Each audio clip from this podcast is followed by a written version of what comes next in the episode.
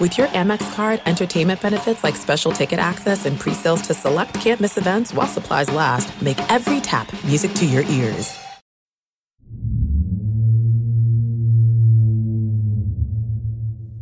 Comunidad, en esta ocasión, en este episodio, voy a compartir con ustedes una de las historias más aterradoras que nos han llegado, yo creo que en toda la historia de este programa, que han ocurrido en carreteras. Quiero que la escuchen y me digan qué opinan, que me digan si de verdad es tan impactante o me ha tomado quizás en un momento sensible, a punto de viajar en carretera y sintiendo que es algo que fácilmente me podría pasar a mí, que le podría pasar a ustedes. Ya hemos hablado al respecto, y es que aunque por supuesto que nos daría miedo vivir algo en nuestra propia casa, podemos estar preparados porque estamos en nuestro espacio, en nuestro lugar seguro. Podemos salir a hablar con los vecinos, llamar a alguien para que nos acompañe, no sé, o algo así. Y si nos ocurre, en nuestro trabajo tenemos la esperanza de que el turno termine, de platicarlo con los demás, y si tenemos suerte, no vamos a pasar la experiencia a solas. Pero, si vamos en carretera, si atravesamos un camino solitario, ¿a quién? ¿A quién le pedimos ayuda? Aunque vayamos con alguien más con nosotros, en ese momento estamos completamente solos. Así que bienvenidos, bienvenidas y por favor, escuchen con mucho cuidado la siguiente historia. Mi nombre es Uriel Reyes, te agradezco como siempre escuchar, porque ya estás entrando en los siguientes relatos de la noche.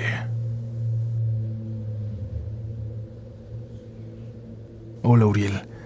Esta es la tercera vez que escribo esta experiencia. Me es algo difícil pensar que alguien más pueda saberla, que alguien más escuche la historia. Sobre todo que alguien no me crea.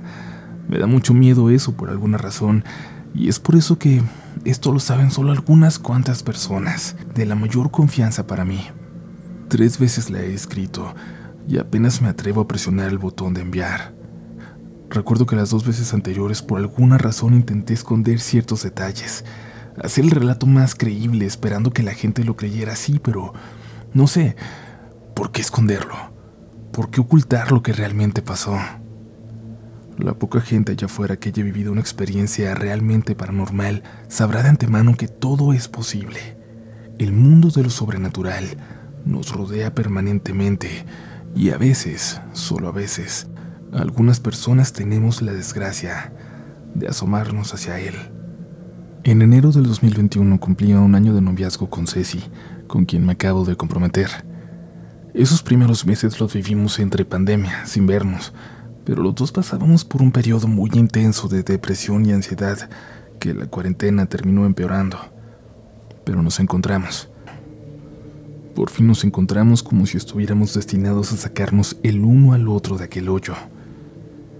En noviembre de 2020, Ceci consiguió trabajo en el área administrativa de un hospital privado. Estaba fuera de la zona de peligro, claro, pero desbordada de trabajo. Fue una etapa muy pesada para ella, pero quizás en ese momento no le venía mal volcarse al trabajo, olvidarse de los problemas personales. Como les dije, en enero de 2021 cumplíamos un año de salir, pero en lugar de celebrarlo juntos, pasó algo que de cierta forma iba a poner a prueba nuestra relación. El padrastro de Ceci enfermó. La oxigenación cada vez era más baja y no había forma de mantenerlo en casa. En el seguro social donde le tocaba estaban completamente llenos y no había forma de que lo atendieran.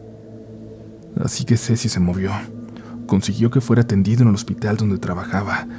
Recuerdo que era un domingo y le dijeron que lo llevara el lunes por la tarde, que ya tendrían un espacio para él, una cama. Pero el pobre estaba muy mal. Creían que una vez que entrara al hospital había un riesgo bastante grande, real, de que no volvieran a verlo. Ceci me pidió algo entonces, el favor más grande que me había pedido desde que nos conocíamos. Me pidió que fuera por su abuelo, por el padre de su padrastro, a su pueblo a dos horas de la ciudad para que pudiera platicar con su hijo antes de que lo llevaran al hospital, para que pudiera verlo y hablar con él, pasara lo que pasara. Ceci había intentado convencer a su abuelo de que no fuera, de que no era necesario. Le decía que todo saldría bien. Le explicó que no había nadie que pudiera ir con él, pero Entonces el anciano insistió y le advirtió que no dependía de nadie, que él buscaría cómo llegar. Siempre lo hacía. Temerosa de que corriera peligro, de que pudiera hacer lo que fuera con tal de llegar a tiempo, Ceci decidió pedirme a mí que fuera por él, y por supuesto que acepté. Yo no iba a ese pueblo desde que era niño, jamás había manejado hasta él. Recuerdo bien que puse la dirección del abuelo en el teléfono y me dirigí hasta allá, y llegué apenas cayendo la noche. El señor salió de su casa con una pequeña maleta y algo de lo que no me había avisado mi novia, un tanque de oxígeno que necesitaba llevar con él. Me aclaró primero que nada que no era COVID, que él tenía que llevarlo desde hacía mucho tiempo, pero ahora era difícil encontrar oxígeno pues todo el mundo lo buscaba por la pandemia.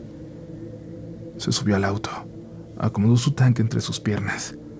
Nos preparamos para salir.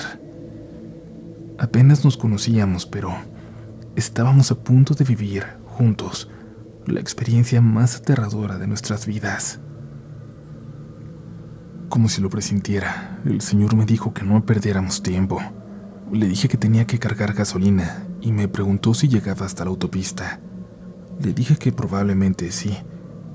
Me respondió entonces que intentáramos salir del pueblo cuanto antes, lo antes posible, que el camino no era el más seguro, que ya en la entrada a la autopista había una gasolinera donde podíamos llegar con calma. Si algo sé, si algo he aprendido en la vida, es hacerle caso a los viejos. Ellos saben por qué dicen las cosas. Así que sin pensarlo nos pusimos en marcha y avanzamos rápidamente atravesando aquel pueblito para luego tomar un camino de una media hora. Una carretera algo peligrosa a esas horas, de dos carriles nada más, uno de ida y uno de vuelta, con algunas curvas cerradas y sin un solo punto de iluminación. Cuando llegaba al pueblo, a pesar de que aún la iluminaba la luz del atardecer, Supe que al volver las cosas serían distintas, y con la advertencia del abuelo, comprobé mis sospechas. No era una carretera tranquila, como se veía con luz. Nos adentramos al camino y pasamos sin contratiempos las primeras curvas, las más difíciles, pero en medio de una de ellas mi coche se apagó de la nada. Todos los indicadores dejaron de funcionar, la radio se apagó. Lo primero que se me vino a la mente fue que la gasolina se había acabado, aunque teníamos un octavo la última vez que lo vi, unos metros atrás. Hice lo que pude para salir de esa curva porque habíamos quedado en una situación muy peligrosa si alguien venía a alta velocidad. Abrí la puerta y traté de impulsarme con el pie. Apenas muy lentamente, pero llegamos. Por fin nos quitamos de ahí. Hubiera sido casi mortal quedarnos, sobre todo si venía algún autobús o camión de carga, pero al final lo logré. Estábamos fuera de la curva. Logré sacar la mitad del auto del camino y saqué mi señalamiento reflejante de emergencia. Pero el lugar era extraño. De los dos lados del camino había una especie de espigas. No sé de qué planta o de qué origen, pero eran más altas que yo. No se podía ver nada detrás de ellas. El abuelo se veía tranquilo. Le dije que revisaría el carro y que pronto estaríamos en camino de nuevo. Él respiraba ahora con la mayor lentitud de la que era capaz, pude notarlo. Le pregunté si le quedaba suficiente oxígeno en el tanque. Me dijo muy despacio, muy tranquilo, que iba a tratar de mantener la calma porque no sabía cuánto tiempo íbamos a permanecer ahí. Ahora bien, la carretera era normal en el sentido de que había tráfico habitual para un camino que va de una autopista a un pueblito de 2.000 habitantes, pero en ese momento no había nadie más que pasara por ahí. Ni un solo vehículo, ni un camión, ni siquiera alguien a caballo o en bicicleta. El señor intentó relajarse, cerró los ojos. Yo abrí el cofre como por reflejo, como si en realidad tuviera idea de lo que estaría mal con el carro.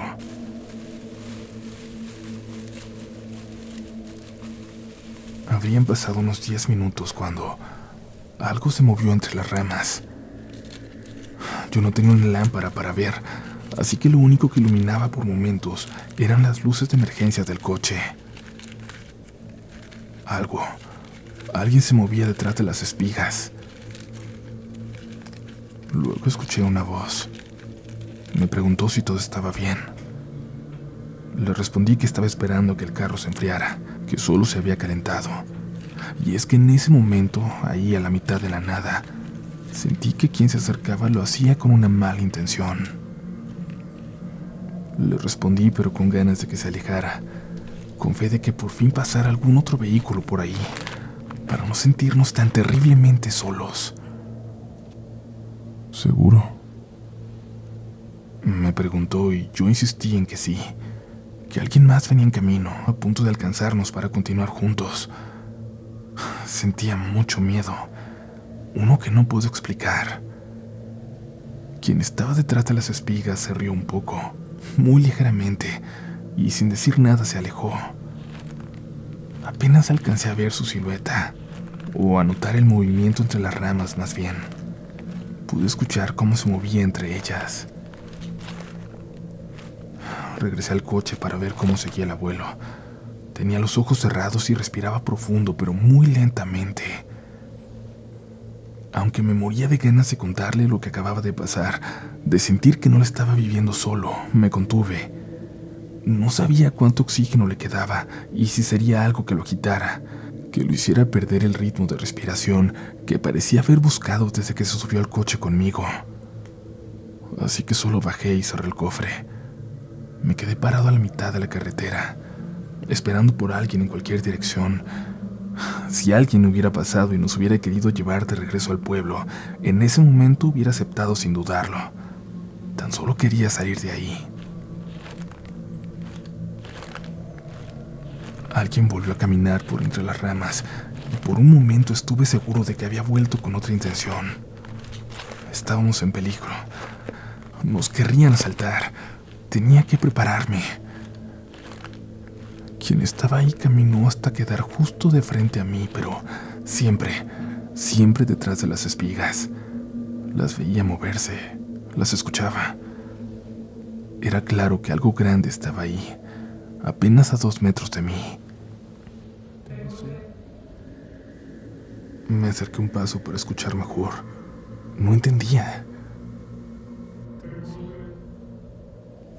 Había alguien ahí, una mujer.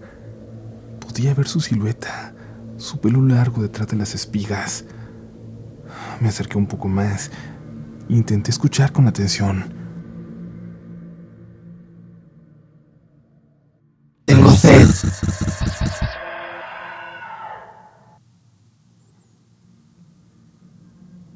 Me caí de espaldas. Algo se movía de lado a lado detrás de las espigas, muy rápido, como si en cualquier momento fuera a cruzar de ellas y llegar hacia mí. Me levanté, di unos pasos hacia el camino, terminé en medio de la carretera. Alcancé a ver las espigas a lo lejos. Se movían.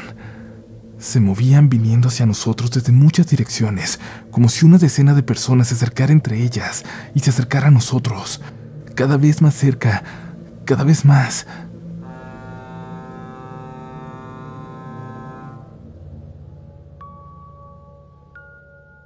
There's no distance too far for the perfect trip. Hi, checking in for. Or the perfect table. Hey, where are you? Coming! And when you get access to Resi Priority Notify with your Amex Platinum card Hey, this looks amazing. I'm so glad you made it. and travel benefits at fine hotels and resorts booked through Amex Travel, it's worth the trip. That's the powerful backing of American Express. Terms apply. Learn more at americanexpress.com slash with Amex. Comunidad, en un momento continuamos con esta historia, pero antes quiero comentarles algo de lo que ya les había hablado. A estas alturas todos sabemos que ExpressVPN protege tu privacidad y tu seguridad en línea, pero quizás no sepas que también puedes usar ExpressVPN para desbloquear películas y series que solo están disponibles en otros países. Así que si como yo sientes que ya no tienes nada nuevo que ver en Netflix, esto te cambiará el mundo. Esta semana he estado usándolo para ver Rick and Morty en Netflix de Reino Unido, por ejemplo, y es tan fácil como abrir ExpressVPN, cambiar tu ubicación al país que quieras, actualizas Netflix y listo. Y esto te sirve con cualquier servicio de streaming que tengas. Hay cientos de opciones, pero ninguna tan rápida como esta, y es por eso que si quieres acceder a cientos de nuevos programas, ve a expressvpn.com diagonal relatos ahora mismo y puedes obtener tres meses adicionales de ExpressVPN totalmente gratis. Recuerda expressvpn.com diagonal relatos. Y ahora sí, Es momento de regresar a esa carretera. Es momento de continuar con este episodio de relatos de la noche.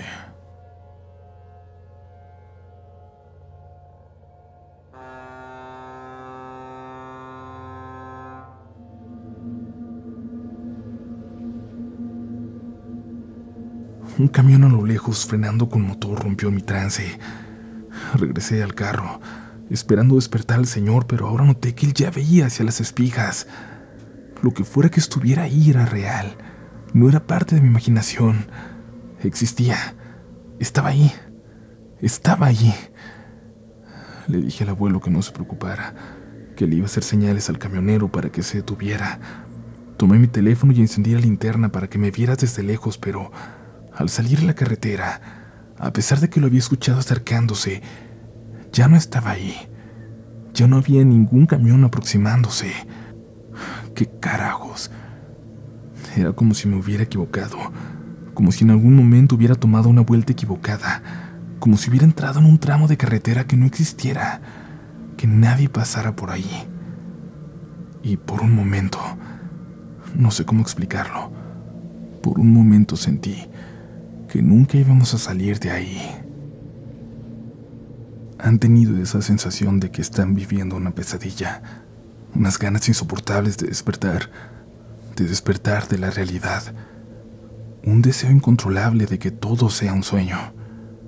Yo lo tenía, apretaba los ojos, rezaba, y el Señor veía hacia afuera con sus ojos bien abiertos, aferrándose a su máscara de oxígeno.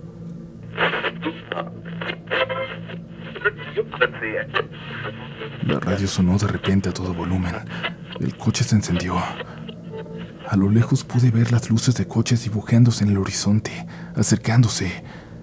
Todo parecía volver a una normalidad que nunca había sentido tan hermosa, tan entrañable.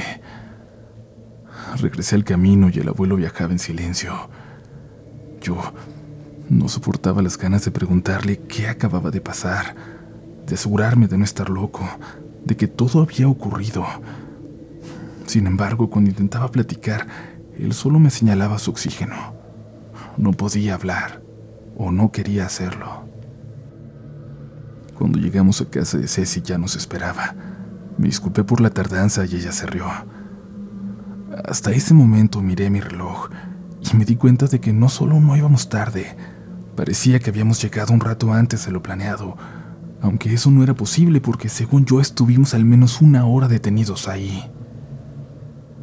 Ya no tuve oportunidad de platicar con el abuelo, pero Ceci me dijo que estaba muy agradecido conmigo. Su padrastro sobrevivió al hospital. Tres semanas después estaba de vuelta en casa como si nada. Sin embargo, sí fue la última vez que lo pudo ver el abuelo. Él falleció el 23 de abril de ese año. Acompañé a la familia de Ceci al pueblo, al funeral. Allá dormimos la noche del velorio y regresamos el día siguiente, después del entierro. Caía la tarde. El sol pintaba de naranja aquellos campos, aquella zona de espigas después de las curvas, donde me había quedado atrapado. Los papás de Ceci se persinaron al conducir por ahí. Les pregunté por qué. Lo primero que hice fue preguntarles si se contaban leyendas, si había historias de fantasmas por ahí. No, nada de eso, dijo el papá de Ceci. ¿Ves allá? Aquella casucha en la loma. Apenas pude distinguir una casita de adobe, casi cubierta por la vegetación. Un grupo de mamás de las que buscan desaparecidos se decidió a buscar por ahí, por una llamada anónima que recibieron. Encontraron una fosa clandestina los restos de decenas de personas. No se supo exactamente de cuántos. Guardé silencio. Me estremecí. Seguimos avanzando por aquella recta solitaria, por aquel camino.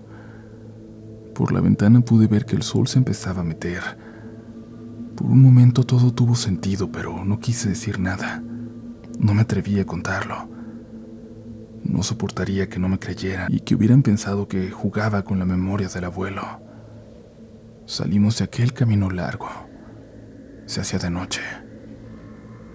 Sentí miedo, mucho miedo, pero también una insoportable tristeza.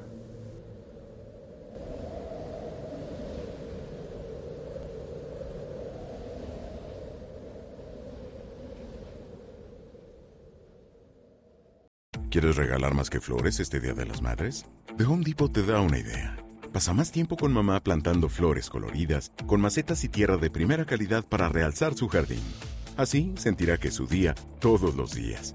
Llévate tierra para macetas Bigoro por solo $8.97 y crece plantas fuertes y saludables dentro y fuera de casa. Recoge en tienda y sigue cultivando más momentos con mamá en The Home Depot. Haces más, logras más.